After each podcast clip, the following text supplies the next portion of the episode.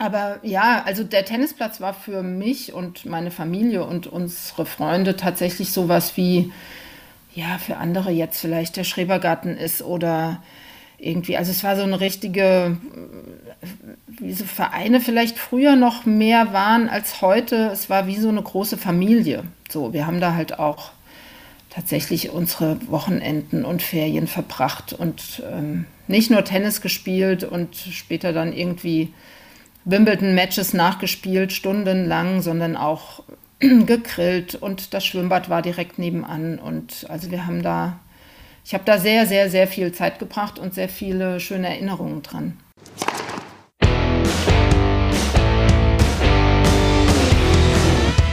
Kleines Tennis. Der Tennis-Podcast mit Geschichten aus dem Amateurtennis.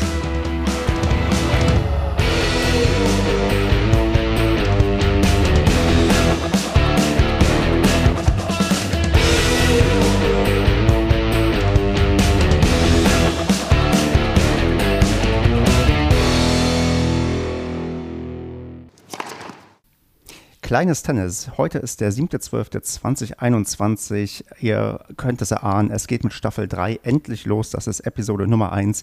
Und mit mir dabei ist heute die Jutta, die ich ganz herzlich begrüße. Hallo Stefan. Schön, dass ich dabei sein kann. Ja, ich freue mich auch riesig, dass du dabei bist, dass wir gemeinsam jetzt die dritte Staffel hier eröffnen und uns weiter über interessante Tennissachen unterhalten können, auf deine quasi große, kleine Tenniskarriere blicken. Und ich dachte, ich mache es mal ein bisschen anders als die letzten Staffeln, weil man muss ja immer mal wieder sich so ein kleines bisschen neu erfinden. Und anstatt, dass ich einfach sage, stell dich mal vor, dachte ich, wir spielen uns mal ein. Ich spiele dir jetzt quasi fünf Bälle zu, die spielst du mir einfach zurück. Das sind einfach ja, Fragen, die man einfach so loswerden kann, wenn man jemanden erstmal vorstellen möchte. Und da würde ich einfach mal dir den ersten Ball zuspielen. Ähm, bei welchem Verein spielst du? Ich spiele bei Grüngold Tempelhof. Das ist ein äh, Verein hier in Berlin.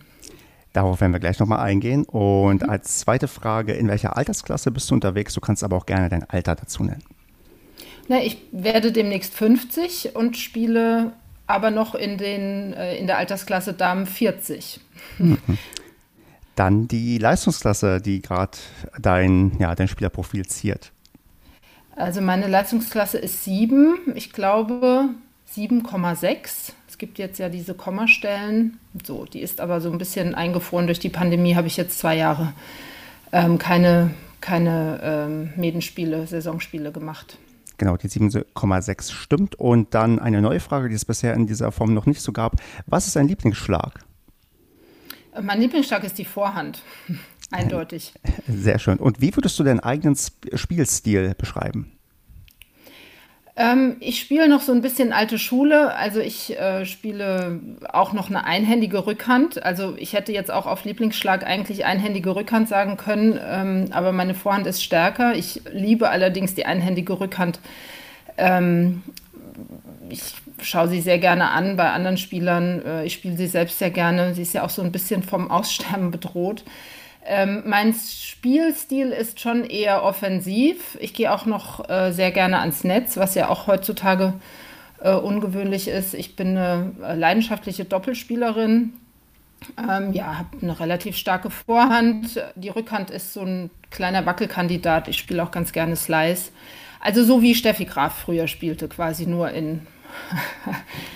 deutlich äh, schlechter. Super, wunderbar. Damit hast du das Einspielen ganz gut ja, überstanden und dann würden wir doch einfach quasi mit dem ersten Satz starten. Und das ist ja immer, dass so ein bisschen der Verein vorgestellt wird, für den der aktuelle Gast, die aktuelle Gästin spielt. Und ja, man sieht es schon im, glaube ich, Namen, dass das Jahr 1904 drin steckt und der Verein doch eine recht große, lange Tradition hat. Und von daher stelle ich mal ganz einfach und offen die Frage, die ich gerne stelle in diesem Segment. Was macht denn dein Verein aus? Puh, gute Frage. Ich bin erst seit drei Jahren Mitglied, deshalb kann ich auf das Jahr 1904 irgendwie noch schlecht zurückblicken. Aber für mich macht äh, der Verein ähm, aus, dass er zum einen äh, ganz nah an meinem, an meinem Wohnort äh, liegt. Also ich wohne in Berlin-Kreuzberg. Äh, der Verein ist in Tempelhof, also direkt an der Grenze zu Kreuzberg. Äh, Flughafen Tempelhof ist ja wahrscheinlich den meisten ZuhörerInnen, auch die nicht aus Berlin kommen, ein Begriff Ähm, da liegt er direkt, äh, also relativ nah daneben. Früher lag er quasi in der Ein- und Abflugschneise der, der Flugzeuge. Und ähm, ja, ist ein Verein mit neun Sandplätzen. Ich glaube, wir haben so ungefähr 600 Mitglieder. Und ähm, ich bin selbst ja auf dem Dorf groß geworden und ich finde das total schön, ähm, dieses Gefühl auch in diesem Hauptstadtverein ähm, so wieder zu erleben. Also man ist, kommt auf die Anlage und ist irgendwie in so einer kleinen Idylle. Ähm, sehr nettes Clubheim. Ähm, irgendwie, ich habe eine super nette Mannschaft. Äh, wie gesagt, ich bin erst wieder seit äh, drei Jahren aktiv dabei und ähm, ja, fühle mich total wohl in dem Verein. Wir machen eine ganz ausführliche und gute Jugendarbeit, äh, gemischtes Publikum, ähm, einfach irgendwie sehr, sehr sympathisch, sehr angenehm wo du gerade schon so ein bisschen diese Flughafennähe angesprochen hast, wo quasi auch Tempelhof noch irgendwie äh, voll mit dabei war, hast du das noch ähm, stark miterleben können, dass dann irgendwie alle paar Minuten äh, Flugzeuge über die Anlage geflogen sind oder war das äh, na, aufgrund deines, sagen wir mal, erst kürzlich vollzogenen Comebacks gar nicht so mehr das Thema bei dir? Nee, das war tatsächlich schon, äh, schon länger vorbei. Der Flughafen wurde, glaube ich, ach, ich weiß jetzt nicht exakt, aber also zehn Jahre ist der, ist der bestimmt schon geschlossen. Ähm, ich habe damals, als der Flughafen ähm, noch in Betrieb war, in Neukölln gewohnt. Da habe ich das noch sehr stark mitbekommen. Also ich bin nicht, nicht aus Berlin, ich bin zugezogen, aber die ersten Jahre äh, meines Berlin-Lebens habe ich den Flughafen noch, ähm, noch erlebt, so über dem, über dem Kopf quasi. Aber auf dem Tennisplatz gar nicht mehr. Nee, das ist jetzt ein ganz ruhiges äh, Wohnviertel. Ähm, sehr beliebt übrigens hier auch in Berlin, sind so kleine Häuschen mit Gärten und so. Also so eine ganz äh, ganz idyllische Gegend. Sehr schön. Ja, ich überlege gerade, wie, wie nervig das sein kann, wenn man da noch die Zeit miterlebt hat, wo quasi regelmäßig Flugzeuge drüber geflogen sind, weil mh, hm, ich weiß, äh, ob das ablenkt oder ob man das irgendwann gar nicht mehr hört oder ob das für Gästespieler äh, besonders schwer ist. Da, ja, das müssen wir vielleicht mal rausfinden, wenn wir jemanden äh, auftreiben können, der auch miterlebt hat, wie ständig Flugzeuge drüber geflogen sind. Also Sp Mitspielerinnen von mir haben das noch erlebt, die da auch schon seit ihrer Jugend gespielt haben. Mhm. Ähm, wir haben da auch schon mal drüber gesprochen. Ich glaube, man gewöhnt sich selbst so ein bisschen dran, ähm, zumal ich weiß jetzt gar nicht mehr, in welchem Takt äh, die da drüber geflogen sind. Das war ja auch dann eher der kleinere Flughafen von Berlin. Aber ja, das wäre interessant, das nochmal genau herauszufinden. Ja, bei uns gibt's, äh, gab es dieses Jahr ein LK-Turnier, bei dem ich leider nicht teilnehmen konnte, aber da gab es, sagen wir mal, ähnlich nervige Fluggeräusche, denn irgendwie musste da aufgrund von irgendwelchen Hochspannungsleitungen ein Hubschrauber da irgendwie zwei Stunden lang irgendwie in der Luft sein und da wurden ähm, Arbeiten verrichtet, was wohl echt anstrengend war für die Leute, die dann irgendwie, ja, ihr LK-Spiel hatten und da die ganze Zeit dieser Hubschrauber Lärm gemacht hat, weil das ja auch von der dauerhaften Lärmbelästigung nochmal was ganz anderes ist wahrscheinlich. Ja, das glaube ich. Bisschen konzentrieren muss man sich ja auch beim Tennis spielen. Irgendwie ja schon, richtig. Wäre gar nicht so verkehrt. Mm, beim Blick auf eure Website ist mir aufgefallen, ähm, ihr habt auch Turniere bei euch im Angebot und eins, was äh, ich, was mir so ins Auge gestochen ist, weil ich fand den Namen erstmal recht, sagen wir mal, ungewöhnlich und aber auch die äh, Dauer, seitdem das Turnier stattfindet, und zwar das allgemeine Turnier, was seit 1957 auf eurer Anlage stattfindet. Kannst du dazu etwas sagen oder bist du da die falsche Ansprechpartnerin aus eurem Verein? Um Nee, da kann ich jetzt leider gar nichts dazu sagen, weil ähm, vielleicht muss ich dann doch einmal kurz erzählen, ähm, dass ich quasi äh, ein halbes Leben lang, lang ähm, nicht Tennis gespielt habe. Mhm. So ungefähr. Naja, vielleicht ist es ein bisschen übertrieben, aber ähm, ich habe doch sehr, sehr lange pausiert und bin erst vor genau drei Jahren wieder zum, äh, zum Tennis gekommen, also so richtig intensiv. Und ähm, bin dann auch direkt in die Damenmannschaft ähm, oder in die Damen 40 Mannschaft gerutscht oder da wieder eingestiegen, ähm, was auch gar nicht so geplant war, aber habe eben außer eine Saison äh, Mannschaftsspiele jetzt äh, noch kein aktives äh, Turniertennis mehr gespielt. So, deshalb habe ich das mit dem, mit dem Turnier auch jetzt nicht so verfolgt. Ich weiß, dass einige Mannschaftskolleginnen da auch ähm, teilgenommen haben und mitspielen. Aber mir war das dann doch immer gleich so ein bisschen äh, zu viel. Und ähm, ja, wie gesagt, durch die Pandemie war jetzt ja auch einiges eingeschränkt. Da hatte ich dann doch irgendwie andere, andere Interessen oder musste mich auf andere Sachen äh, konzentrieren. Ja. Deshalb kann ich da jetzt gar nicht so viel zu sagen. Das ist überhaupt kein Problem, zu was du aber bestimmt was sagen kannst, denn wir sind ja gerade in der Situation, dass wir Herbst und Winter haben. Habt ihr bei euch denn eine Halle oder wenn nicht, wo spielst du denn im Winter? Na, wir haben das große Glück, dass wir über drei Sandplätzen eine äh, Traglufthalle äh, gebaut haben. Und ähm, also das ist, das ist optimal. Also es ändert sich eben nichts an der, an der Anfahrt mit dem Fahrrad. In fünf Minuten bin ich da. Und ähm, ja, so sind, glaube ich, auch fast alle Club Clubmitglieder da irgendwie gut, gut versorgt mit äh, drei Plätzen über den Winter.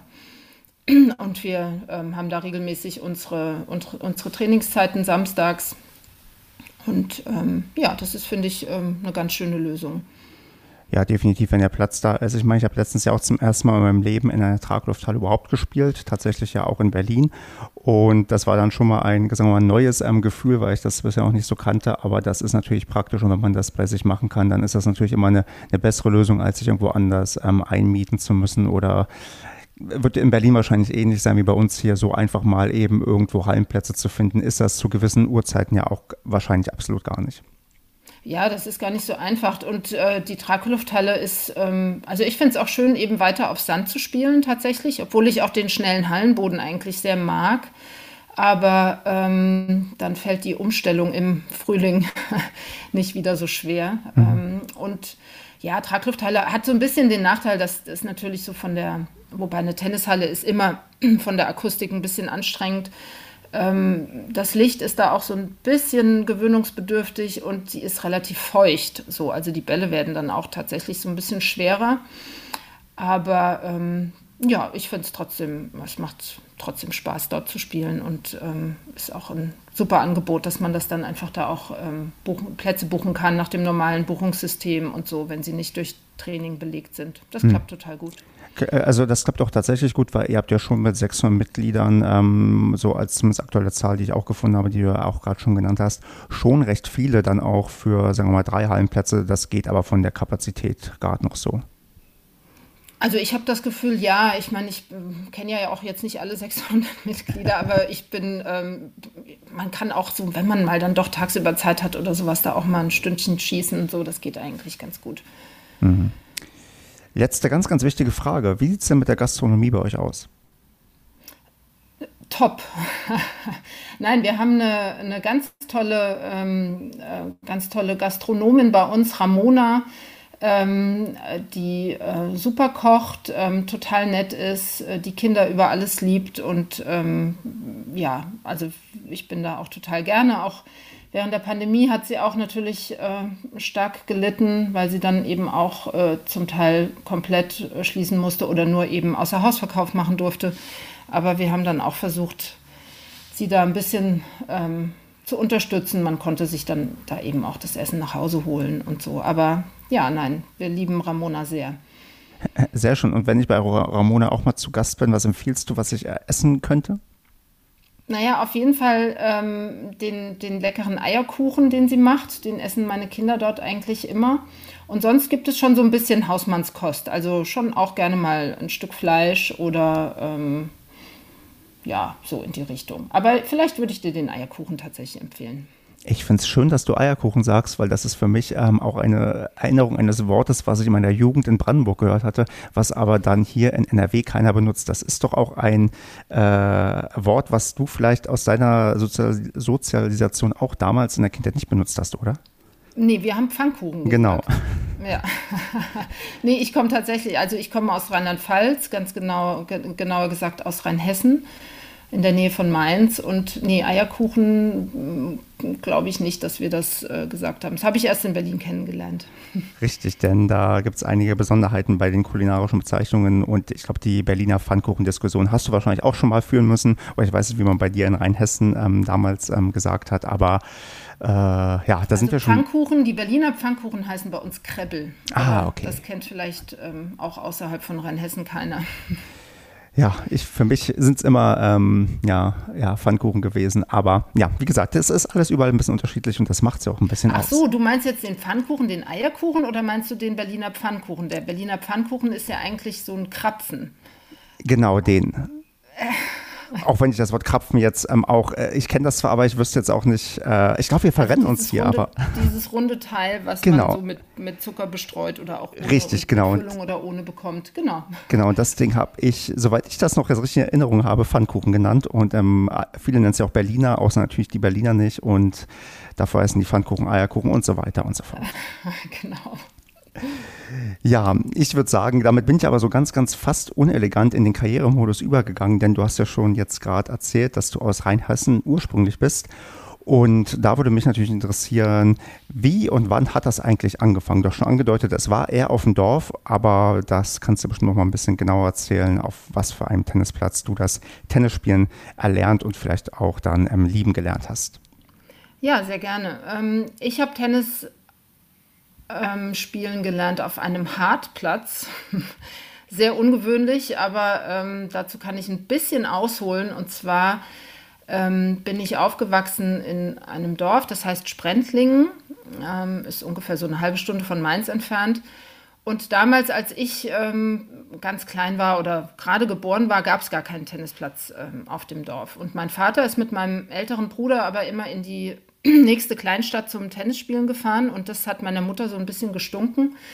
Und dann hat sie, ähm, also dass sie dann mit mir quasi alleine am Wochenende zu Hause saß.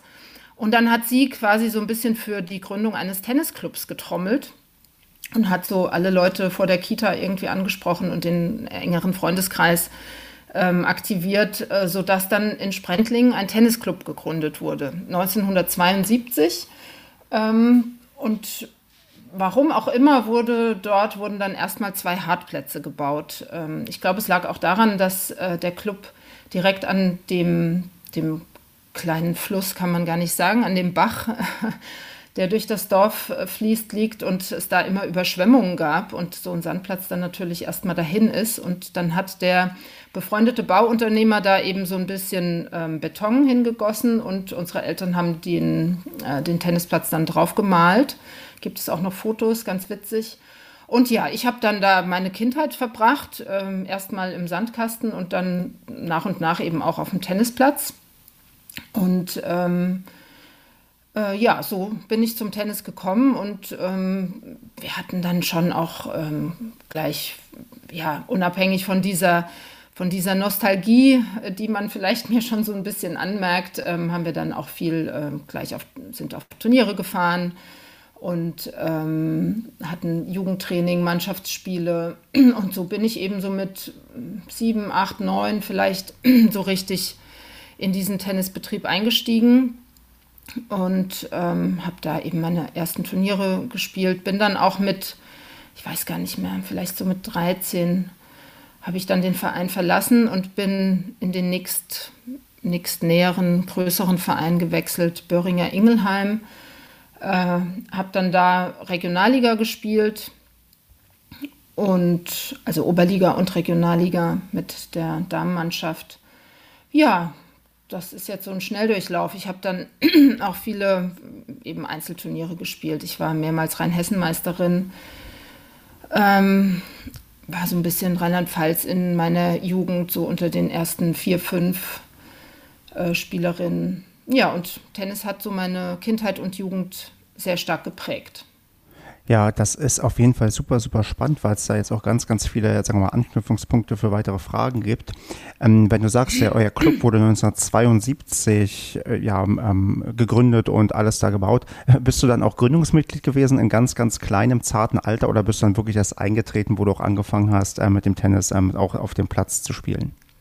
Gute Frage, die müsste ich tatsächlich mal meinen Eltern stellen. Das weiß ich gar nicht, wie das war und wie, wie, wie formell das damals auch ablief. Das kann ich äh, dir jetzt gar nicht beantworten. Also Gründungsmitglied im Grunde auch deshalb, weil ich quasi als Baby da schon auf dem Platz oder auf, dem, auf der ja, Tribüne gab es natürlich nicht, auf der Bank saß. Ähm, aber ja, also der Tennisplatz war für mich und meine Familie und unsere Freunde tatsächlich sowas wie ja, für andere jetzt vielleicht der Schrebergarten ist oder irgendwie, also es war so eine richtige, wie so Vereine vielleicht früher noch mehr waren als heute. Es war wie so eine große Familie. So, wir haben da halt auch tatsächlich unsere Wochenenden und Ferien verbracht und ähm, nicht nur Tennis gespielt und später dann irgendwie Wimbledon-Matches nachgespielt, stundenlang, sondern auch gegrillt und das Schwimmbad war direkt nebenan. Und also wir haben da, ich habe da sehr, sehr, sehr viel Zeit gebracht und sehr viele schöne Erinnerungen dran. Hm. Den äh, Verein gibt es heute auch noch, oder? Den gibt es auch noch, ja. Hm. Mittlerweile gibt es vier Sandplätze. Und genau, sind so ein bisschen umgezogen. Da, wo die, wo ehemals die Hartplätze waren, die dann später noch zu vier, also es wurden später noch vier Hartplätze. Da ist jetzt so ein, ja, so ein, so ein wie sagt man, so ein Parkplatz für Wohnmobile. So, mhm. Wenn man genau hinguckt, sieht man, ich habe diesen Sommer mal dort ein Foto gemacht, sieht man noch an den ein oder anderen Stellen noch so ein bisschen die alte Farbe und so eine Grundlinie und sowas kann man noch erkennen.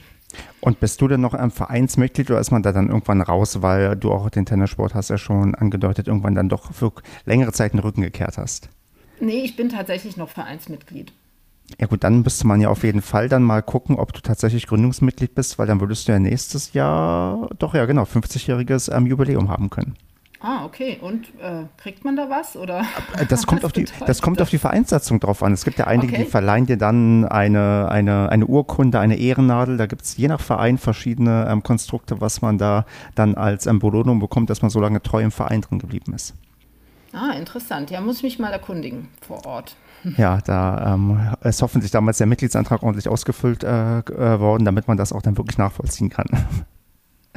Genau. Ja, das hat dann wahrscheinlich, das mussten dann meine Eltern tun, natürlich. Davon ist auch so richtig.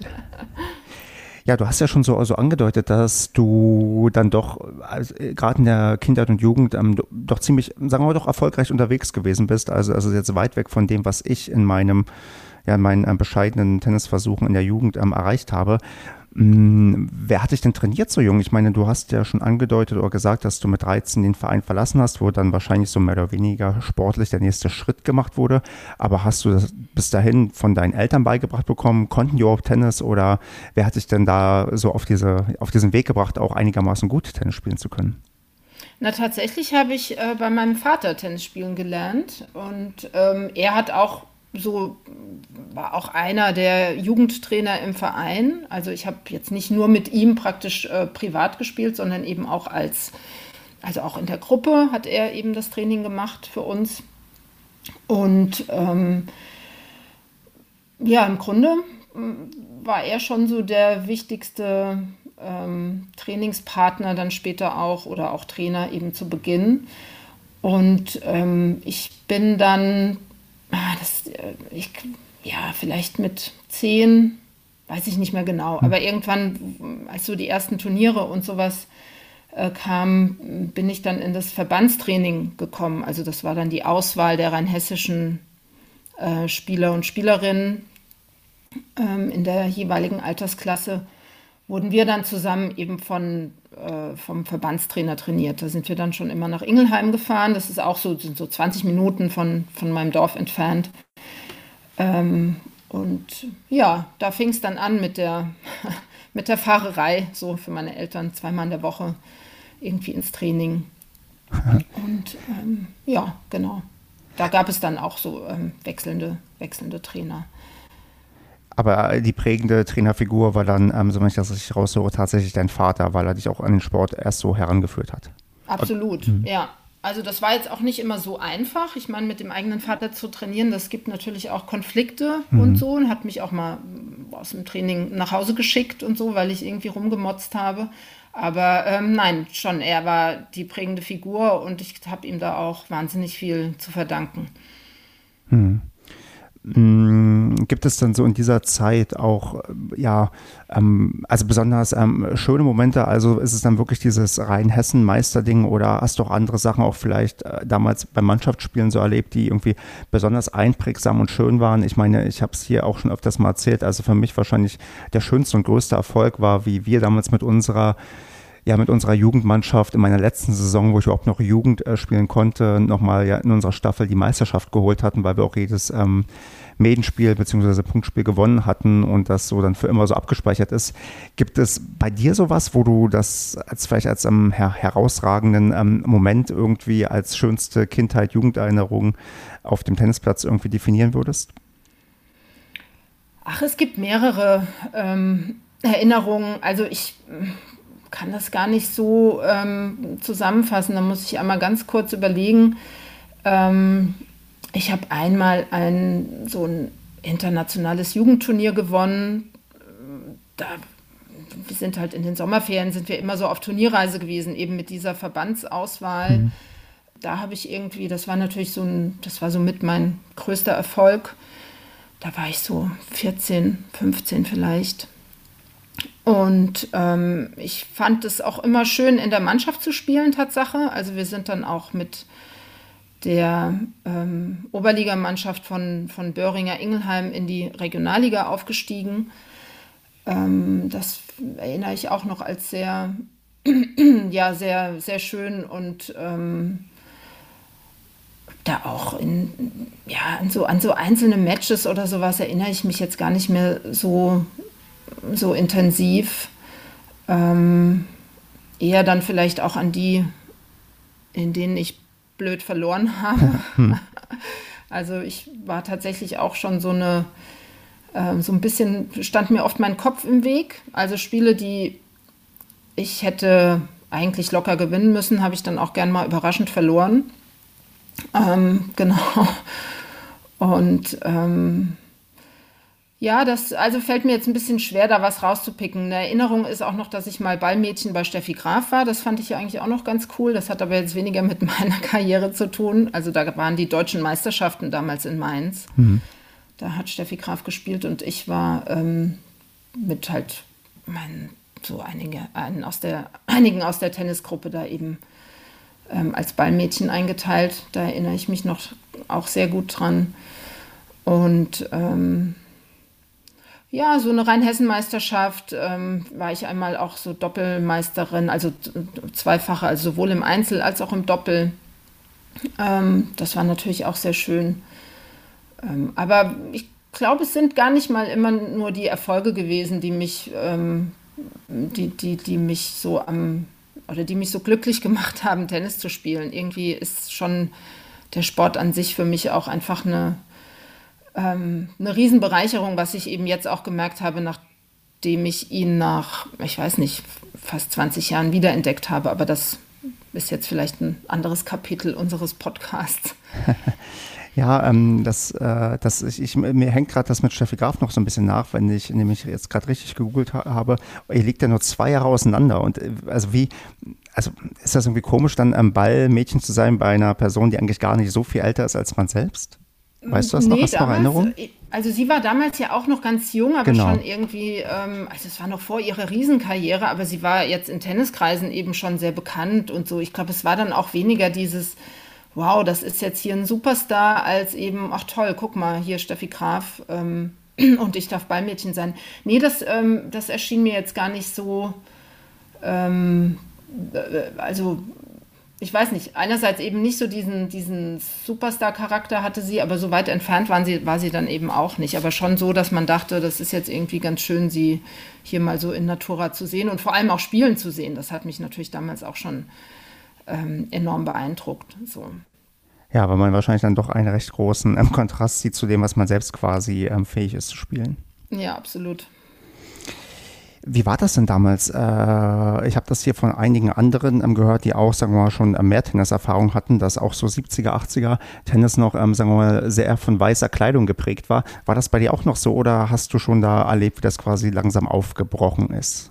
Naja, sowohl als auch. Also ich wurde auch schon mal von, das war auch bei einer Rhein-Hessen-Meisterschaft, ähm, bei, bei einer Jugendmeisterschaft wurde ich auch schon mal von einem Funktionär ähm, gebeten, das T-Shirt zu wechseln. Und das T-Shirt war tatsächlich weiß, hatte aber diverse Schriftzüge ähm, auf, der, auf der Brust. So. Also, das war damals, fand ich das schon total absurd. Und ähm, ja, wir hatten, ich glaube, Tatsache war Trainingsklamotte damals auch überwiegend weiß. Ich meine, wir hatten natürlich in, im Training und sowas auch unsere irgendwie unsere bunten T-Shirts an. Aber so auf den Turnieren, vor allem am Anfang und so, da war das ähm, schon noch relativ selbstverständlich, dass man weiß trug. Und ähm, ich hatte dann als Erwachsene auch noch mal ein Erlebnis. Ich habe noch mal eine Saison äh, in Wiesbaden gespielt. Ähm, und das war ein ziemlich nobler Verein, WTHC. Und habe da auch beim Training einfach irgendwie eine, irgendwie eine, weiß nicht, rote Hose angehabt. Auf jeden Fall keine weiße, eine kurze. Und äh, wurde dann auch ermahnt. Und das war dann schon, das war schon in den 90ern. Also irgendwie war mir das schon ähm, war mir das dann schon auch ein bisschen zu viel. So, also. Das kann ich gut nachvollziehen. Aber gut, es ist halt Wiesbaden. Ich habe ja mal drei Jahre lang in Wiesbaden gearbeitet und habe mir auch den WTHC damals tatsächlich mal angeschaut. Und ähm, das hat so ein bisschen, also nur am Tag der offenen Tür mal so einfach nur geguckt, okay, wäre das vielleicht was für mich. Aber ich hatte damals noch nicht den Entschluss gefasst, wieder in einen Verein hineinzugehen und aber gemerkt, so für mich, dass, ähm, und das hat sich dann so fortgesetzt, so ziemlich alle Vereine, die ähm, das Wort noch, ja, Hockey noch mit drin haben im Vereinsnamen, die sind immer oft noch ein bisschen, da dauert es ein bisschen länger, bis so aktuelle Entwicklungen ankommen. Ja, absolut. Und ich habe mich da auch tatsächlich, sorry, Wiesbaden, aber nicht wohlgefühlt in dem Verein. Das war dann auch so praktisch der, ich weiß gar nicht mehr, ob ich danach noch, noch mal ähm, weiter Mannschaft gespielt habe. Die haben damals halt äh, mich und eine ähm, eine Mannschaftskollegin von Ingelheim quasi so ein bisschen abgeworben und so, aber ähm, das war jetzt nicht so dolle. Also da habe ich mich dann tatsächlich auch nicht so wohl gefühlt. Und das war zum Beispiel auch was, was bei uns in dem Verein auf dem Dorf überhaupt keine Rolle gespielt hat. Ich meine, das war zum einen ja auch noch, also vor diesem Tennisboom durch Graf und Becker, als wir da unsere Kindheit verbracht haben. Und ähm, durch dieses dörfliche und durch dieses ja, Do-it-yourself-Tennisclub-Gefühl ähm, war das halt alles andere als irgendwie snobby oder was man Tennis sonst eben so nachsagt, dass das eher so ein, so ein bürgerlicher oder reicher Sport ist oder so. Das ähm, war jetzt bei uns, spielte das tatsächlich da überhaupt keine Rolle. Deshalb, also wunderte es dann am Ende nicht, dass ich auf den Turnieren da irgendwie mit, mit nicht ganz weißen T-Shirts auflief, weil ich es nicht anders kannte. Aber ähm, dass man dann doch dafür kritisiert wurde, das war schon auch noch ein bisschen ulkig. Aber gut, ist auch eine ganz lustige Erinnerung. Richtig, genau. Und wer weiß, vielleicht ist es anders. Ich habe sogar auf meiner Liste noch eine Person, die aktuell für den WTHC spielt, die hier vielleicht auch mal zu Gast sein könnte. Vielleicht können wir das Bild auch dem ja irgendwann mal korrigieren, was wir von dem Club ähm, haben. Ja, womöglich hat sich das geändert. Ich meine, das ist ja auch jetzt schon irgendwie bestimmt 25 Jahre her, dass mhm. ich dort äh, gespielt habe oder 20, ich weiß nicht genau. Ja. Haben sich denn so äh, Bekanntschaften oder Freundschaften so aus deiner ähm, Kindheit und Jugend äh, in eurem, ich sag mal, Dorfclub ähm, gehalten? Oder ist das, wie das dann oft so ist, wenn man ähm, wegzieht, dass sich das alles so ein bisschen ähm, verläuft und man ja eher nur noch ähm, Erinnerungen an die Leute hat, aber gar keinen ähm, Kontakt mehr zu diesen Menschen, mit denen man damals irgendwie Tennis gespielt hat? Jetzt mal die Familie vielleicht ausgenommen, da gehe ich mal davon aus, dass da noch Kontakt bestehen könnte. Also mein, mein Kontakt ähm, in das Dorf ist tatsächlich noch sehr, sehr ausgeprägt. Wie gesagt, meine Eltern leben auch noch dort und ähm, dadurch bin ich da auch noch regelmäßig. Und also ich habe jetzt gerade auch im Sommer mit meinen Kindern wieder mal äh, dort gespielt äh, im, im Verein. mit meinem Vater, der 80 geworden ist letztes Jahr, habe ich da neulich auch mal eine Stunde gespielt. Das war auch ähm, ziemlich schön, weil wir das lange nicht gemacht haben. Und ähm, dadurch, dass ich eben häufig noch zu Hause vorbeischaue, habe ich auch noch Kontakt zu den, zu den Freunden von damals, ähm, die zum großen Teil tatsächlich aus diesem Tennisumfeld kommen. Nicht ausschließlich, aber auch. Und ähm, also von dieser ganz frühen Jugend ähm, gibt es schon noch so zwei, drei ähm, gute Freunde, ähm, mit denen ich regelmäßig in, in Kontakt bin.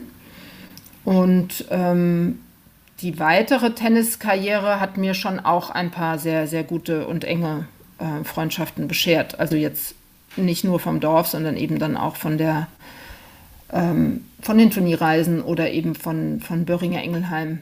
Hm. Und so, da ähm, habe ich auf jeden Fall noch eine, eine sehr enge Freundin, ähm, die ich auch sehr oft, oder so, sobald es möglich ist, das äh, treffen wir uns oder telefonieren, schreiben uns. So. Also nee, das hat schon, ähm, hat schon einen recht ähm, großen und auch festen Freundeskreis. Oder groß ist vielleicht jetzt übertrieben, aber einen intensiven Freundeskreis ist da, ist da schon noch zurückgeblieben, auf jeden Fall. Wird in dem Kontext auch noch Tennis gespielt oder wird nur noch über, vielleicht über Tennis geredet? Ja, wir nehmen es uns immer vor, dass wir mal Tennis spielen wollen, wie es nun mal so ist. Ähm, und ähm, das ist schon so ein Running Gag, aber ähm, tatsächlich wollen wir es nächstes Jahr dann mal machen. ja, ich weiß nicht, ist komisch. Also es liegt vielleicht auch ein bisschen daran, dass ich von Berlin dann häufig immer nur so ein paar Tage in, in meinem Dorf bin und so und wir dann natürlich auch doch ganz gerne zusammensitzen und irgendwie ähm, erzählen und uns so ein bisschen austauschen und da kommt das Tennis dann irgendwie doch leider zu kurz, aber wir reden immer darüber. Ja, plus halt auch die Logistik, ähm, dann auch Tennis-Utensilien äh, zu transportieren und so. Ich habe ja auch meinen einen Freund, mit dem ich jetzt dann nach meinem Comeback mir einmal im Jahr vornehme zu spielen und wir schaffen das tatsächlich auch. Aber es ist halt immer doch mit ein bisschen mehr Aufwand verbunden, weil einer muss immer irgendwo hin oder man trifft sich irgendwo in der Mitte und man muss da halt sein Zeug so mitschleppen. Das ist halt auch immer ein bisschen, ja, mit, mit Anstrengung verbunden. Aber ich kann dir aus eigener Erfahrung sagen, es gibt nichts Schöneres, als nach ja, wirklich Jahren von von, von einer langen Pause wieder mit jemandem auf dem Platz zu stehen, mit dem man früher schon mal gespielt hat und dann irgendwie schön Einzel auszufechten. Das ist, ähm, das ist ähm, sehr, sehr schön. Das kann ich dir wärmstens empfehlen. Ja, das glaube ich dir sofort. Ich hatte ja das Erlebnis zumindest ähm, jetzt nicht mit Freunden, aber mit meinem Vater im Frühjahr diesen Jahres. Und das war irgendwie mhm. auch sehr, ähm, ach so, wahnsinnig emotional für mich, weil die Zeit vorher war ja schon ähm, durch die Pandemie, ähm, war es eben schwierig, meine Eltern zu treffen. Und da sind wir dann als Familie zum ersten Mal nach einem, ich glaube, Dreivierteljahr oder sowas wieder hingefahren. Also auch Weihnachten haben wir uns nicht gesehen und so.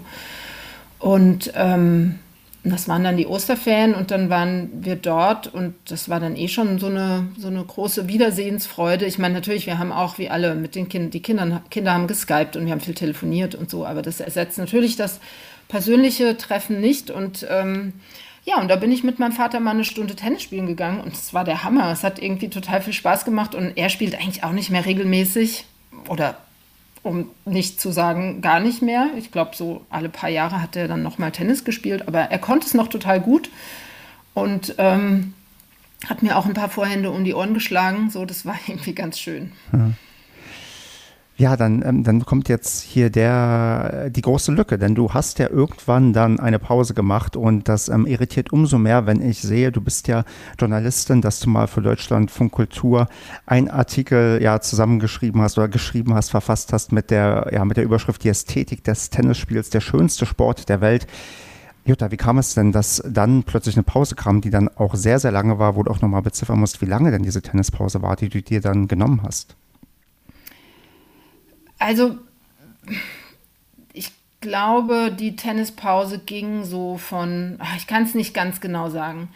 Ähm, ich weiß nicht, ich habe so mit Anfang 20 habe ich so ein bisschen den Schläger in die Ecke gestellt mhm. und habe dann so 2007, 2008 irgendwie wieder so ein bisschen angefangen zu spielen, habe wieder so ein bisschen Lust bekommen und dann ist aber mein erstes Kind geboren und dann ist kurz, ja, kurz danach, ein paar Jahre später, mein zweites Kind geboren. So, da war dann wieder eine Pause. Und im Grunde habe ich jetzt erst im äh, vorletzten Jahr, also 2019, wieder so richtig angefangen. Ja, wie kamst du der Pause? Also, ähm, ähm, ich hatte tatsächlich ähm, keine, keine richtige Einstellung mehr zum Tennis. Also auch durch diese ganzen äh, Turniere und wie es halt nun mal so ist, wenn man dann so ein bisschen älter wird, dann werden andere Sache, Sachen vielleicht auch wichtiger. Mhm. Ähm, aber der eigentliche Grund war tatsächlich, dass, ähm, da muss ich jetzt ganz kurz ausholen, also mein älterer Bruder war ein sehr, sehr guter Tennisspieler, also war ähm, talentierter und erfolgreicher als ich. Er war auch ähm, in der Jugend äh, zum Beispiel so im Kreis von Patrick Kühn und Karl-Uwe Steb, die er auch geschlagen hat, ähm, so, das war so die, die Spielklasse, die er hatte. Und ähm, er hat sich dann aber gegen eine ähm, ja, professionelle Karriere entschieden, hat Abitur gemacht, hat angefangen zu studieren und ähm, er ist dann an Krebs erkrankt und 1989 äh, gestorben. Und danach habe ich ähm, noch ein bisschen den noch ein bisschen weiter gespielt, eben auch Mannschaft gespielt und so. Und ich habe dann aber gemerkt, dass ich das ähm, einfach nicht mehr packe. So, also mir hat mich hat das total belastet, immer wieder ähm, die Freunde von ihm zu sehen und ähm, auch ein bisschen das weiter zu tun, was er so liebte. Und ähm, ja, ich habe dann irgendwie gemerkt, das äh, bekommt mir einfach nicht und ich muss jetzt hier mal einen, einen Schnitt machen, um irgendwie auch wieder so ein bisschen nach vorne ähm, zu gucken. Ich habe dann tatsächlich angefangen, Basketball zu spielen. Das war ähm, auch irgendwie ganz erfrischend und hat mir Spaß gemacht. Da habe ich dann auch Oberliga gespielt nochmal und ähm, war dann irgendwie weg so vom Tennis. Also das heißt nicht, dass ich nicht zwischendrin mal so ein irgendwie eine Stunde mit, mit einer Freundin gespielt habe. Ich habe nur weder Turniere noch Mannschaft gespielt. So, und dann bin ich nach Berlin gezogen und hatte hier auch irgendwie andere Dinge äh, zu tun und im Kopf. Und naja, so sind dann irgendwie 20 Jahre äh, rumgegangen. Und ähm, irgendwie hatte ich aber trotzdem noch das Interesse für Tennis, natürlich so. Also das war wie so ein, ähm, es war natürlich wie so ein Päckchen, was in mir gut, gut verpackt und tief schlummerte. Und ähm, ich habe halt weiter auch das Tennisgeschehen so ein bisschen verfolgt und ähm, arbeite ja, wie du schon gesagt hast, als Journalistin und habe dann eben auch diese, also bearbeite auch oft ähm, Sportthemen, Sporthintergrundthemen und habe eben meine Leidenschaft dann auch auf diese Art nochmal äh, zum Ausdruck gebracht durch dieses Radio-Feature über Tennis.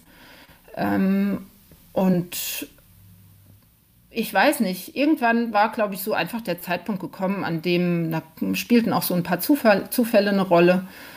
Und ähm, dann habe ich eben gemerkt, dass hier ein Tennisplatz bei mir vor der Haustür ist quasi und ähm, wollte einfach nur ein bisschen spielen und wurde dann auch wieder, hatte ich ja am Anfang schon erzählt, so ein bisschen für die Mannschaft verhaftet und sowas, aber total schön ist. Und ja, so war das. Also ich glaube, ähm, Tennis ist schon so eine große Leidenschaft von mir und ähm, hätte ich nicht so früh meinen Bruder verloren, äh, hätte ich, glaube ich, auch nicht ähm, pausiert. Aber so war das, glaube ich, einfach aus, ähm, ja, aus dieser emotionalen Sicht und ähm, irgendwie so ein bisschen, um ja, einen Abstand zu gewinnen und ein, so, so ein, ja, ohne ohne äh, Abstand klingt so ein bisschen äh, abgeklärt. Also ähm, ich, es war einfach zu schmerzhaft. So. Genau, ich, ich, ich hätte es jetzt fast so, so, so ein bisschen vom Gefühl zusammengefasst, was ich äh, höre, dass auch die,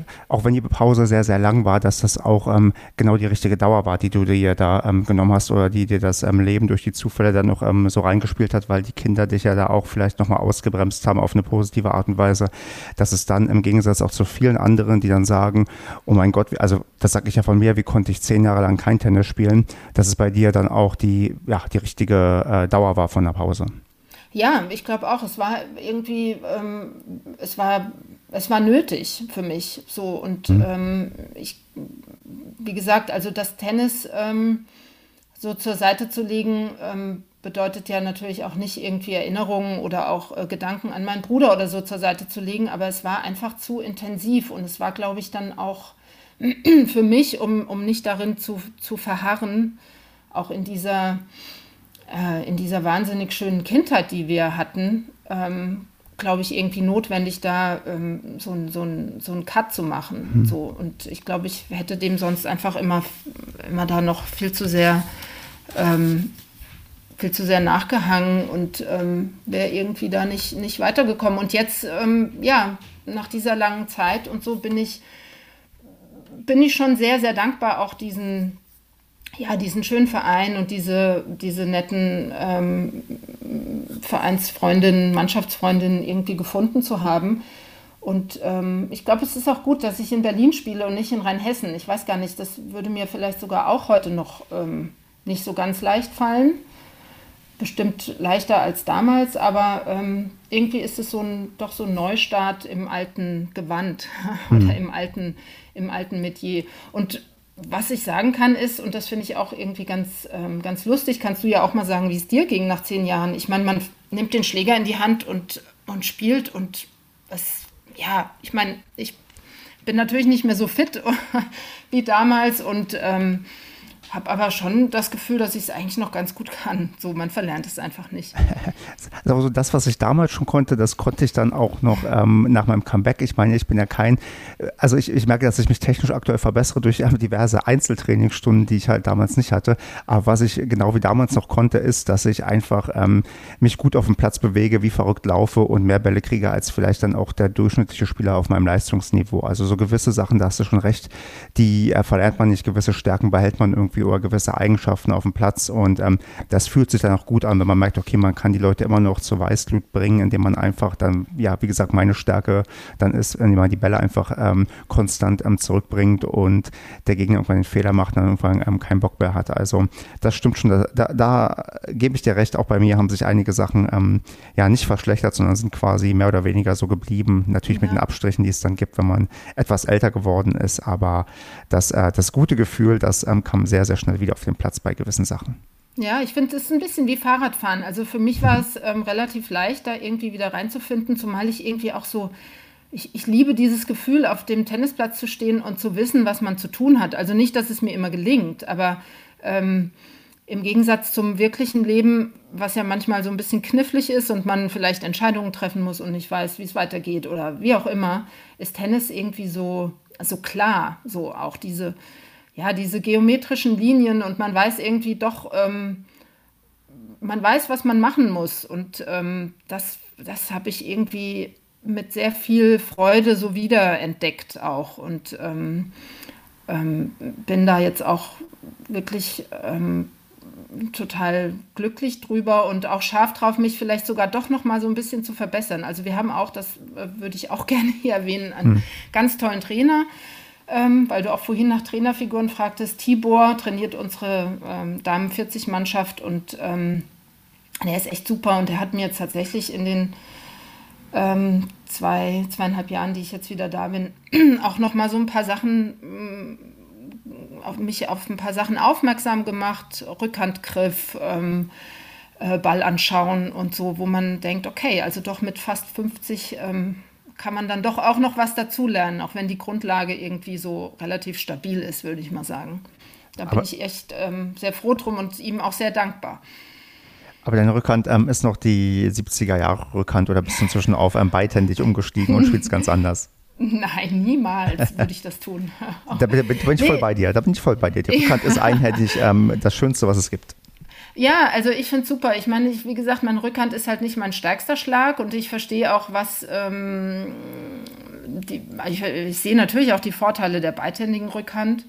Gerade auch im Kindesalter irgendwie beidhändig zu spielen, um diesen, ja, diese mangelnde Kraft vielleicht so ein bisschen auszugleichen und dann eben mit der, mit dem ganzen Körper irgendwie reinzugehen und so. Aber nein, ich werde jetzt nicht meine Rückhand verändern. Also ich da hat Tibor auch schon ein bisschen was äh, geleistet. Ich finde, die ist so ein bisschen sicherer geworden. Ich, ich liebe auch meinen Slice. Also ich spiele wahnsinnig gerne Slice und auf Sandplatz und so ist das jetzt so bei den, äh, bei den Damen 40 auch eigentlich ein ganz, ein ganz guter Schlag, ähm, der irgendwie auch relativ effektiv ist, wenn er kommt. So, also klingt jetzt alles so, als würde ich das so super können, aber ähm, nee, ich. Ähm, arbeite an meiner Rückhand, aber ich würde sie nicht verändern. Ich habe mal, ähm, kann ich bei der Gelegenheit vielleicht erzählen, sorry, wenn ich mich ständig räuspere, aber irgendwie, ich habe so eine ganz Mini-Erkältung und so ein bisschen Frosch im Hals. Ach, ich hoffe, alles gut.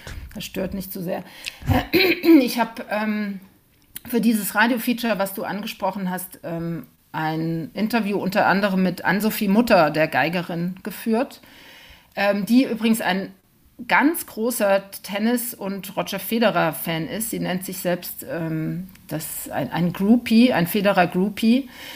Und ähm, ich meine, wer jetzt die einhändige Rückhand schlechthin spielt, ist nun mal Roger Federer. Und wir haben uns eben auch über ihn unterhalten und äh, seine Technik und ähm, die Ästhetik, die er eben auf den Platz bringt. Und ähm, Ann-Sophie Mutter schwärmte auch von der einhändigen Rückhand und verglich sie mit dem äh, Strich ähm, des Geigenbogens. So, weil man da auch eben diese, eine ähnliche Bewegung quasi wie beim Slice ja auch macht. Und ähm, bildete dann auch so eine Analogie von dem Treffpunkt des Balles und dem, dem Zusammentreffen des Geigenbogens mit der Seite, diesem Sweet Spot, den auch der Geiger quasi oder die Geigerin eben, eben sucht und finden muss, um ähm, annähernd perfekt zu spielen und so. Und ähm, das fand ich so eine ganz interessante äh, Sichtweise so oder einen, einen schönen Vergleich ich, ich glaube, ich war noch nie in diesem ähm, Podcast ähm, so philosophisch berührt von diesen Ausführungen. Also von meinem Auge habe ich es wirklich quasi gesehen, diese Analogie und ähm, die ähm, angesprochenen äh, Features äh, und Interviews, die werde ich auch ähm, verlinken in den Show Notes, damit man das auch nochmal nachlesen kann, weil ich hatte das ähm, genau auch gelesen und ich finde, das ist, glaube ich, vielleicht das treffendste und schönste, was man zu diesem ja tollen Schlag der einhändigen Rückhand jetzt, äh, glaube ich, in diesem Podcast bisher gehört hat. Von daher ist das, äh, glaube ich, ein Appell oder daran, dass viel mehr einhändige Rückhände gespielt werden sollten, denn ja, ich glaube, wir sind uns da einig, das ist der schönste Schlag und du hast schon recht, Roger Federer, der macht das natürlich in Perfektion, das kann man sich eigentlich fast schon stundenlang anschauen. Ja, also danke an, an Sophie Mutter für dieses, für dieses Beispiel und diesen Vergleich. Aber man sieht ja jetzt schon öf doch wieder öfter, vor allem bei den Männern, ähm, Spieler mit einhändiger Rückhand. Ähm, bei den Frauen ist es, glaube ich, ähm, mehr oder weniger ähm, ausgestorben. Genau, mit der Begründung, die du ja auch gerade genannt hast. Ähm, ja, ja. Aber hier ähm, Tsitsipas und ähm, Dominik Thiem, spielt der nicht auch einhändig? Nee, der ähm, spielt der noch einhändig. Also bei Tsitsipas weiß ich es auch, aber sonst äh, fällt mir spontan leider auch keiner ein. Aber ich gucke auch zu wenig Tennis ähm, in den letzten Jahren tatsächlich. Ich spiele lieber selbst. Ja, okay. Ja, das verstehe ich total gut. Ja, ich würde ich würd gerne tatsächlich noch so, so ein bisschen noch auf die, sagen wir mal, jüngsten ähm, äh, Tennisjahre bei dir schauen, die jetzt so mit dem Comeback einhergegangen sind. Und ja, wollte einfach nur, ja, vielleicht kannst du mal kurz erzählen, wie lief es denn? Also du hast ja gesagt, du wurdest dann schon verhaftet quasi für die Damen 40 und musstest dann ähm, sofort zum ähm, Einsatz kommen.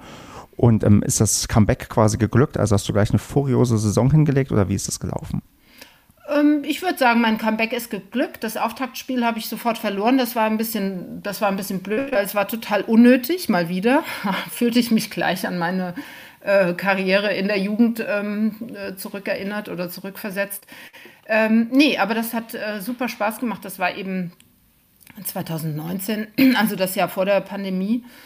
Und ähm, wir spielen oder spielten ähm, Ostliga also das ist, glaube ich, Oberliga analog oder also es das heißt auf jeden Fall Ostliga und wir sind eben auch gefahren bis, bis Jena und ähm, bis Rostock und ähm, haben da unsere, unsere Spiele gehabt und sind ähm, tatsächlich aufgestiegen.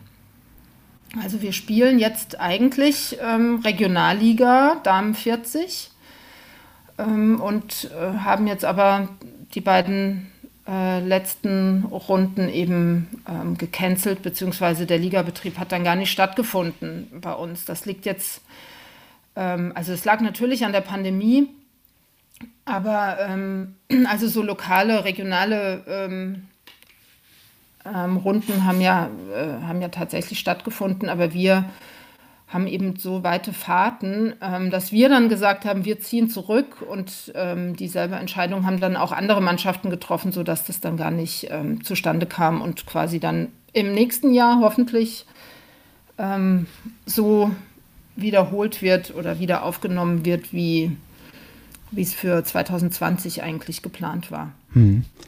Ich meine, sonst ist mir aufgefallen und das, äh, ich musste fast schon ein bisschen schmunzeln in meiner Recherche. Im Winter bist du ja für, wenn ich das richtig gesehen habe, für eure Damenmannschaft gemeldet. Ach so, ja, ich bin da auch mit. Äh, ach so, interessant. Äh, für die Winterrunde auch, okay. Ich, das, das habe ich zumindest gesehen. Und warum ich halt schmunzeln musste, ist, weil ich in, diesem, ähm, in dieser Meldeliste einen Namen wiederentdeckt habe, wo ich dachte, das kann doch nicht sein. Die hatte ich doch hier bereits schon zu Gast. Und äh, äh, du wärst nämlich eigentlich von der LK, glaube ich, an Position 4 gewesen, aber ähm, die Olga, die hier auch schon bei mir zu Gast war, die ist vor dir eingestuft und hatte ich quasi damit na, zumindest nach der LK-Sortierung auf ähm, Platz 5 verdrängt. Und meine neugierige Frage wäre jetzt einfach, ob du der zu zufällig schon über den Weg gelaufen bist oder ob du ähm, entsprechend deiner Überraschung, die du gerade gezeigt hast, dass du gemeldet bist, ähm, gar nicht so viel von den ähm, Damen mitbekommst. Also Olga, weiß ich, dass die, ähm, wir haben letztes Jahr oder vorletztes Jahr gegeneinander gespielt. Ähm, siehst du, jetzt erwischst du mich auf mich auf dem falschen Fuß.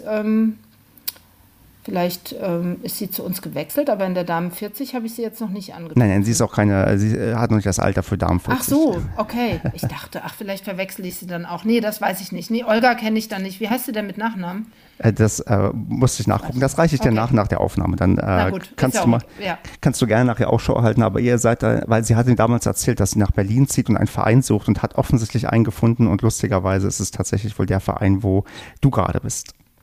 Das ist ja lustig. Nee, dann sind wir uns noch nicht begegnet. Ich sollte diese, diese Saison tatsächlich für die Damenmannschaft mal einspringen. Besser gesagt, zweimal haben die mich gefragt. Ähm, aber das hat leider aus Termingründen ähm, einfach nicht hingehauen bei mir dieses Jahr. Ja, plus du offiziell hast du schon einmal gegen eine nicht anwesende Spielerin gewonnen, weil ähm, die zweite Mannschaft, ich glaube, von Blau-Weiß hat zurückgezogen. Okay, gibt es Punkte für meine LK? Leider nicht, dafür musste leider jemand anwesend sein. Das ja. ist ähm, das Ärgerliche. Na, für die Damen 30 habe ich einmal gespielt dieses Jahr. Das, ähm, ein Einzel und ein Doppel habe ich immerhin absolviert, aber mehr, zu mehr hat es leider nicht gereicht. Tja, ich würde sagen, wir kommen mal noch so ein bisschen auf das Spezialthema, was wir uns vorgenommen haben und würden darüber noch mal etwas reden, etwas vertiefen. Hat auch hier schon so ein bisschen angeklungen. Wir wollten ja so ein bisschen darüber reden, diese Verbindung Tennis, Kindheit, Jugend, ähm, weil das hier auch immer wieder mal Thema ist, dass äh, viele Leute dann ab einem gewissen Alter äh, sagen, ja, früher in der Jugend, Kindheit ähm, hat man viel Zeit auf dem Tennisplatz verbracht. Ähm, das war quasi das ja, fast ganze soziale Leben und gefühlt erlebt man das heute gar nicht mehr, wenn man sich so umschaut. Und ja, da ist vielleicht so die grundlegende Frage, ähm, wie viel ist da romantische Verklärung und wie viel ist da dran? Ähm, Jutta, was meinst du? Äh, reden wir uns nur ein, dass das früher alles besser war oder ist es wirklich heute anders oder haben wir einfach die falschen Vereine inzwischen? Ich glaube, es ist heute anders, aber es ist nicht schlechter. So, also früher war es eben, glaube ich, auch ähm, einfach durch die ganzen Bedingungen, äh, sprich die Schule war um 12 Uhr aus und ähm, man ist jetzt ich eben auf dem Dorf nach dem Mittagessen einfach mit dem Fahrrad auf den Tennisplatz gefahren und irgendjemand war schon da oder man hat sich vorher verabredet. Ähm, vielleicht auch mangels, mangels Alternative so. Es gab natürlich dann nicht irgendwie das Fernsehprogramm und das Handy und so, wobei ich würde das, also ich bin da jetzt gar nicht so ähm, kulturpessimistisch, dass ich das alles hier verurteile, so wie, wie äh, Kinder heute aufwachsen oder hm. wie sie auch Sport betreiben. So, ich glaube, es ist einfach doch alles so ein bisschen eingetakteter. Ähm, dadurch vielleicht auch wieder vielseitiger.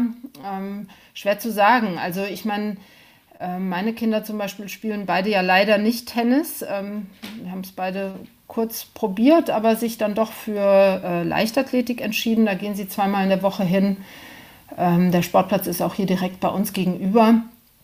Das ist halt ein Training und das ist super und das dauert auch zwei Stunden und so, aber dann geht halt auch jeder nach Hause. Also so dieses ähm, diese Vereinsmeierei findet da zumindest nicht statt.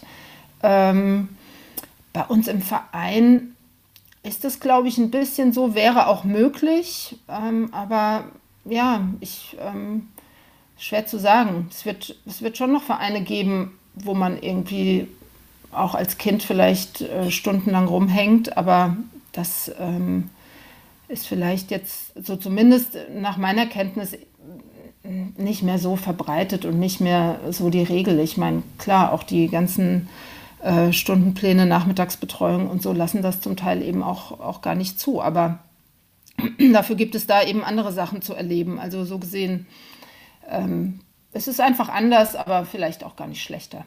Mm, laufen wir aber vielleicht nicht damit in so eine Art Problem, weil man vielleicht ähm, ja Kindern und Jugendlichen gar nicht so gut ähm, verkaufen kann, wie also wie schön Vereinsleben rundherum ist und dass die vielleicht auch eben nicht nur ja Verein als sagen wir mal Dienstleistung sehen, sondern auch als eine Sache, wo man sich einbringen kann und wo man vielleicht doch eher mm, also wo es vielleicht sogar sinnvoll wäre, forcierter irgendwie darauf hinzuarbeiten, dass vielleicht sogar irgendwie mehr Zeit im Verein verbracht werden kann, also vielleicht auch andere Angebote schafft, die auch vielleicht dazu einladen, irgendwie mehr zu sein. Also ist das eine Sache, wie es vielleicht ähm, also angepasst wäre an die aktuelle Zeit, aber auch noch nicht so, dass man sagt, nee, früher war alles besser, sondern dass man es entsprechend der ja, heutigen vielfältigen Möglichkeiten anpasst, indem man auch gewisse vielfältige Möglichkeiten einfach ähm, anbietet im Tennisverein. Ich glaube, das ist schon möglich und ich bin mir auch sicher, dass es das gibt. Also ich weiß jetzt, wie gesagt, ich bin jetzt auch nachmittags selten bei uns irgendwie auf der Anlage, mhm. aber am Ende hängen da auch die Kinder rum und ähm, gut, man es ist halt schwierig. Bei uns war es halt so, man hat dann einfach drauf gelauert, dass nochmal ein Platz frei wird und ist dann draufgestürzt und hat weitergespielt. Auch schon durch das ganze Buchungssystem und so hat man diese, diese Spontanität natürlich nicht in so einem Großstadtverein.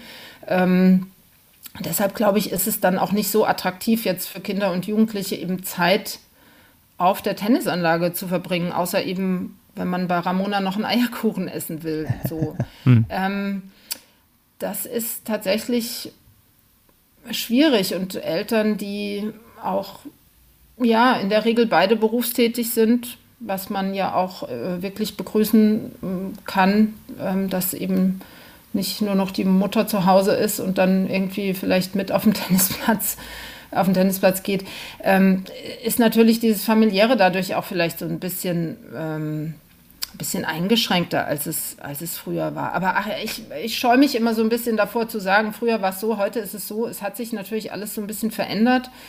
Ähm, ich meine, Tennisvereine hatten ja auch mal echt eine schwere Zeit so. Also auch unser Verein war, glaube ich, kurz vor, vor der, vom Untergang. Also der Verein im, in, in Sprentlingen auf dem Dorf. Mhm. Ähm, das hat sich jetzt alles wieder so ein bisschen beruhigt. Ich glaube, dass ähm, Tennis wieder so ein bisschen, bisschen stabiler geworden ist. Das weißt du wahrscheinlich besser, so von den, vom Interesse und von den Mitgliedern. Ähm, aber ja, also dieses, äh, dieses Stichwort Dienstleistung, was du gerade gesagt hast, das wird schon, da ist schon was dran. Vereine, die einfach ähm, irgendwie die Infrastruktur, den Trainer und vielleicht noch ähm, das Bier nach dem Spiel zur Verfügung stellen, so dass ähm, darauf läuft es vielleicht doch so ein bisschen hinaus. Hm. Außer man hat natürlich entsprechende Strukturen, wo auch dann also das höre ich ja manchmal und das müsste ich auch mal vielleicht ähm, forciert als Thema irgendwie auch unterbringen können, so wo auch ähm, Jugendliche auch in, sagen wir mal, in das Vereinsleben in der Form hineingezogen werden, dass es sowas gibt wie ein Jugendrat ähm, oder Jugendbeirat, wo auch dann auch wirklich aktiv quasi auch auf dann, ja, auf Entscheidungen auch auf Vorstandsebene eingewirkt werden kann. Also wenn irgendwie über, keine Ahnung, über äh, gewisse Sachen diskutiert wird, dass man auch mal quasi die Stimme der Jugendlichen gehört wird oder wenn man zum Beispiel damit anfängt, früh auch äh, vielleicht bei irgendeiner ähm, zweiten, dritten, vierten ähm, Mannschaft, Herren- oder Damenmannschaft, ähm, Jugendliche als ähm, Mannschaftsführer einbindet und sagt, das kannst auch gerne du mit Unterstützung und übernehmen, damit man halt frühzeitig die Leute irgendwie ja so, so ein bisschen heranbringt, begeistern kann und natürlich auch junge Leute nochmal vielleicht ein paar andere Impulse reinbringen, als dann die Leute, die 10, 20, 30, 40, 50 Jahre älter sind, die ja auch in Vereins äh, ja, entscheidenden Positionen irgendwie sitzen. Ja, das stimmt, aber du hast ja jetzt schon mit vielen ähm, AmateurspielerInnen gesprochen. Ist da keiner, der sagt, ähm, hier bei uns auf dem, in dem Verein ist es noch sehr familiär, um das Wort mal zu benutzen? Doch, gibt es schon, natürlich. Aber äh, das, was hier so ein bisschen meine Eingangsfrage war, äh, bei vielen ist es, glaube ich, wirklich so romantische Verklärung, dass man denkt, das war ja früher alles noch viel, viel intensiver, viel, viel stärker und dass vielleicht wirklich so ein Stück weit diese Verzerrung ist, die man halt hat, wenn man ans ähm, jugendliche Alter denkt. Also, wenn ich dran denke, meine erste große Liebe mit, keine Ahnung, 14, 15, da hatte ich wahrscheinlich auch unglaublich intensive Gefühle und würde denken, mein Gott, so, so, so irre hat man sich nie irgendwie also äh, verhalten, wenn man irgendwie dann äh, die, den Blick auf jemanden irgendwie geworfen hat. Und vielleicht ist es genauso mit dieser, ja, sagen wir mal, romantischen Verklärung beim Thema, äh, wie toll doch früher ähm, das aktive Leben im Tennisverein war und heute ist es gar nicht so, ja, sagen wir mal, so schlimm in Anführungsstrichen, sondern es gibt immer noch genug Vereine, die halt genau das weitergeführt haben. Also auch bei mir auf der Anlage, wir ähm, verstehen uns eigentlich auch eher als ja, familienfreundlicher Verein. Es gibt auch viele Familien, die bei uns spielen. Wir sind auch nicht super leistungsorientiert, sondern eher ja mehr auf Spaß quasi ausgelegt, ähm, dass ich da schon das Gefühl habe, nee, die Leute haben hier schon Bock und verbringen auch viel Zeit. Und ähm, ähm, ein Stück weit hat sich das alles geändert durch die Taktung, die du gerade schon angesprochen hast, die man gefühlt im Leben irgendwie mehr irgendwie hat, die auch einem einfacher gemacht wird durch ja, Buchungssystem und was weiß ich alles, aber dass eigentlich immer noch genug übrig ist und die ähm, ganz große Krisenzeit, die vielleicht ja das Tennis wirklich mal hatte, wie du ja gerade auch schon angesprochen hast, dann doch irgendwie vorbei ist und sich jetzt doch genug Nachwuchs ähm, andeutet, der auch dann ähm, bei der Stange ähm, ja, bleibt. Hm. So ist zumindest mein Eindruck, aber äh, wer weiß, vielleicht müssen wir noch weiter irgendwie das beobachten. Das, was mir halt immer wieder auffällt, ähm, dass äh, Jugendarbeit eine eine schwierige Arbeit ist, weil ähm, sich da auch in der, sagen wir mal, entscheidenden Position des Jugendwartes Leute nicht unbedingt umreißen, weil man genau weiß, dass das eine Riesenarbeit ist und dann den, weiß nicht, Trainern, Jugendlichen und Eltern gerecht zu werden. Das ist äh, mit einer der, sagen wir mal, ich glaube, äh, größten Posten im Verein, die, die man, wo man sich sehr gut überlegt, ob man das macht oder nicht. Ja, das glaube ich sofort. Ja. ja. Ach ja, hm, habt ihr denn, ähm, also hast du es mal mitbekommen bei euch im Verein, habt ihr da äh, besonders ähm, engagierte Jugendwarten, engagierten Jugendwart oder ähm, ist dadurch, dass deine Kinder kein Tennis spielen, das äh, komplett überhaupt nicht auf deinem Radar bei dir? Ich kriege das so am Rande mit, zumal haben sie ja auch mal eine Weile gespielt. Also wir haben einen, einen glaube ich, sehr engagierten Jugendwart und wir haben ein relativ ähm, ausführliches äh, Kinder- und Jugendtrainingsangebot. Mhm ähm, auch mit, äh, mit mehreren Trainern, Trainerinnen, auch, auch aus der Jugend kommt. So, das ähm, ist ja, glaube ich, auch irgendwie häufig so. Also ich habe zum Beispiel auch äh, relativ früh dann Tennistraining für Kleine bei uns im Verein damals gegeben und so. Das ist ja auch irgendwie ganz sinnvoll. Und ähm, nee, ich äh, äh denke, da wird, da wird schon viel gemacht, sowohl hier in dem Berliner Verein und ähm, bei uns auf dem Dorf ist es, hat es auch wieder zugenommen, so, soweit ich das so mitbekommen habe. Also dass da doch auch wieder mehr Kinder und Jugendliche auch zum, zum Tennistraining gehen. Super. Dann würde ich sagen, wenn wir zu dem Thema nichts mehr haben, oder hast du noch was, was du zur Kindheit und Jugend und Tennis loswerden möchtest? nee, so spontan jetzt nicht. Aber ich glaube, dass diese Brille, durch die man so seine gesamte Kindheit häufig sieht, tatsächlich auch so ein bisschen gefärbt ist und man dadurch natürlich auch ähm, Erinnerungen, die man, die als Kind eh, ja, es ist ja eh alles intensiver, weil man irgendwie ist die Festplatte noch nicht so voll. Richtig. Und ähm, so, aber ähm, es ist schön, auf sowas zurückblicken zu können. Und ähm, ich bin da, ja, ich finde das, äh, ich finde das irgendwie eine schöne, schöne Erinnerung und so einen schönen Punkt, der mich eben auch sehr eng an das Tennis bindet. So ist bei mir genauso ähm, das, was ich dir gerade schon ähm, auch erzählt habe. Der Freund, mit dem ich mich jetzt regelmäßig einmal im Jahr zum Tennis treffe, mit dem habe ich auch schöne Duelle auf dem Platz gehabt und auch miteinander und gegeneinander und dass das irgendwie dann fortgeführt wird, das ähm, greift nochmal so ein bisschen ja diese schöne Zeit von damals auf, wo man wirklich damals jeden Tag irgendwie ähm, beim Tennis war und Spaß hatte und ja, man dann doch irgendwie, ja, wie du es äh, schon mal ähm, ja, in dem Feature verarbeitet hast, den schönsten Sport der Welt wunderbar ähm, ausüben kann, damit tolle Erinnerungen hat. Ja, also hiermit nehme ich mir jetzt auch fest vor, nicht mehr nur darüber zu reden, mit meinen Freundinnen von früher mal zu spielen, sondern es auch jetzt demnächst zu machen. Dann freue ich mich sehr über den Bericht, wie das dann ausgegangen ist. Ja. Dann Jutta, ähm, ich würde sagen, bev genau, bevor du gleich nochmal was sagen kannst, was du in der großen, kleinen Tennis-Podcast-Welt immer mal sagen wolltest, ähm, schon mal vielen Dank für deine Offenheit und deine Zeit, die du dir genommen hast. Äh, das war ein wirklich äh, schönes Gespräch, ein würdiger Auftakt, glaube ich, für die äh, ja, dritte Staffel. Aber ja, was willst du noch loswerden? Was willst du vielleicht immer noch mal ja, einem Tennis-Podcast-Publikum sagen, was es unbedingt hören muss?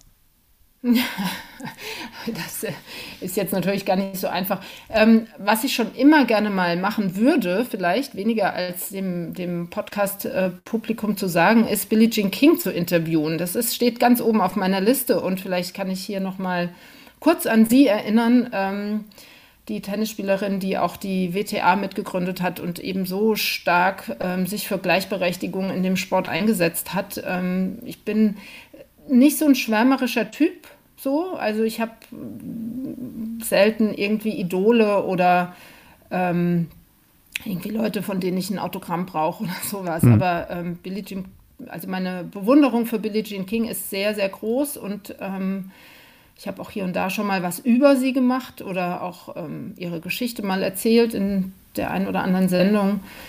Ähm, und ähm, das ähm, würde ich dem Podcast-Publikum auch ans Herzen legen, sich mal ein bisschen mit ihr zu beschäftigen. Sie hat auch ähm, in diesem Jahr ihre Biografie veröffentlicht, ist auf Englisch erschienen. Ähm, und ja, also auch eine wirklich tolle Sportlerin, tolle Frau. Und, ähm, und ich glaube, das fiel mir jetzt spontan ein. Ähm, vielleicht, ja, weiß gar nicht. Nee, definitiv ist eine, eine gute Empfehlung. Ähm, und wer es, glaube ich, nicht unbedingt lesen möchte, der, dem sei vielleicht auch der Film Battle of the Sexes ans Herz gelegt, wo das ja auch ähm, thematisiert wird. Den Film habe ich mir dieses oder letztes Jahr zum ersten Mal angesehen. Auch ein wirklich sehr guter, gelungener Film, der mich auch dann also erstaunlich äh, mitgerissen hat. Also da, wenn man sich damit beschäftigen möchte, gerade was du sagst, Gründung WTA und so weiter, warum der Tennissport ähm, der, der Damen auch so ist, wie er jetzt ist und ähm, nicht wie in anderen ähm, Sportarten so eine ja, so, wo immer sehr stark unterschieden wird zwischen Damen- und Herrensport. Ähm, da kriegt man nochmal äh, ganz äh, gut filmisch aufbereitet Einblicke, wie es dazu kam. Ja, das stimmt. Der Film ist super und genau, Billie Jean King war im Grunde mit dafür verantwortlich, dass ähm, jetzt heute ähm, bei den Grand Slam Turnieren zumindest die Frauen genauso viel Preisgeld bekommen wie, wie die Herren.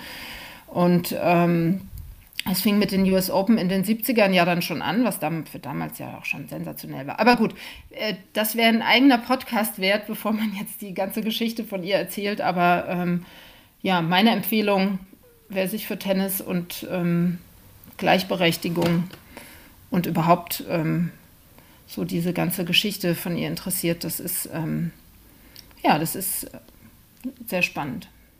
Wunderbar. Wo findet man dich auf äh, den sozialen Medien? Gibt es noch ein äh, ja, Twitter-Handle, oder ein Instagram-Handle, was du reinwerfen möchtest, damit man dir ja auch ähm, bei deinen zukünftigen journalistischen Arbeiten folgen kann? Also ich bin auf Twitter so mittelaktiv äh, und mein Name dort ist Juzi-Berlin. Ähm, und ja, das ist so der Ort, wo ich dann auch hin und wieder mal was poste, wenn ich ähm, was veröffentlicht habe im Radio oder im Fernsehen. Perfekt. Genau. Das wird natürlich in den Show Notes verlinkt. Dann ähm, nochmal vielen, vielen Dank äh, für die Zeit. Ähm, ich würde sagen, das ist gar nicht so unrealistisch, dass wir mal in Berlin gegeneinander spielen, denn ich bin ja regelmäßig in Berlin zu Gast, habe da jetzt schon gegen äh, zwei verschiedene Podcast-Gäste ähm, auf dem Tennisplatz gestanden. Also werden wir das auf jeden Fall dann auch tun, wenn ich ähm, das nächste Mal in Berlin bin. Ja, und bis dahin äh, wünsche ich dir eine gute Zeit und ja, bis bald mal. Alles klar. Danke, Stefan. Bis bald. Tschüss. Tschüss.